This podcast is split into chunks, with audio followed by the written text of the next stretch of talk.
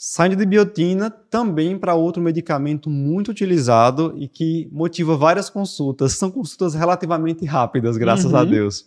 Contraceptivo oral. É. Como o contraceptivo oral interfere na avaliação da função tiroidiana? Tá, essa, essa é moleza. Né? Quem errar essa vai dar uma pau. Assim, vamos lá. Não, mas aí para o pessoal que está assistindo, que não é endocrinologista, né, que não trabalha com endocrinologia, é, o estradiol por via oral, vamos ter que ter as duas, duas situações, né? O estradiol, os estrógenos de forma geral, por via oral, tudo que a gente toma por via oral, ele vai ter o famoso fenômeno de primeira passagem. Como é que é isso? Você tomou uma medicação por via oral, ela vai ser absorvida pelo intestino, vai ser colocada para a circulação via sistema porta, então ela vai direto para o fígado, né?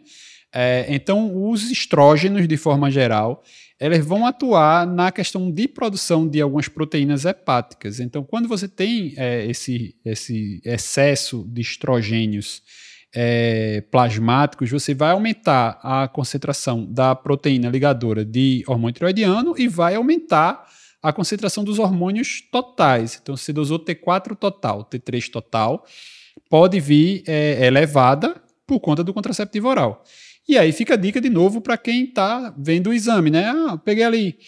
Lembrar sempre que primeiro você vai ter alteração do TSH para depois ter alteração de T4 T3. Então, TSH está normal, T4 T3 veio alto, pô, então alguma coisa não está bem ali, né? Tem alguma coisa errada. O erro já começa por haver a solicitação de T4 total, porque a gente Isso, sabe que a forma ideia. mais confiável é T4 livre. É, mas aí tem algumas situações, sei lá, se tem uma gestante, tem alguns guidelines que uhum. recomendam fazer mas aí lembrar, ainda por cima, a gestante é uma situação de hiperestrogenismo, é uma das interferências que você vai ter, por isso que você corrige o limite superior também, né? Perfeito, Luciano. É, então aí vale a pena.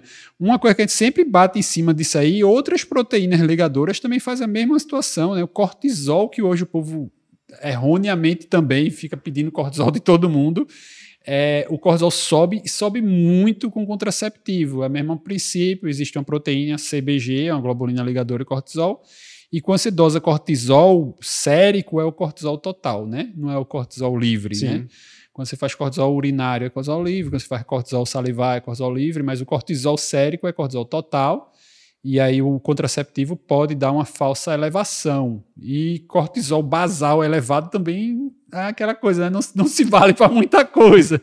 Mas eu já tive alguns, você sabe disso, às Sim. vezes a gente se depara com isso, paciente chegando no consultório, ah, meu cortisol veio alto, assim, mas assim, por que esse exame... E eu já vi também o contrário, um paciente com síndrome nefrótica, foi lá no HC, era um parecer da endócrino, síndrome nefrótica com cortisol de 1. É, mas... Se você for imaginar, a CBG desse paciente está lá embaixo também, foi, né? Foi embora na urina, né?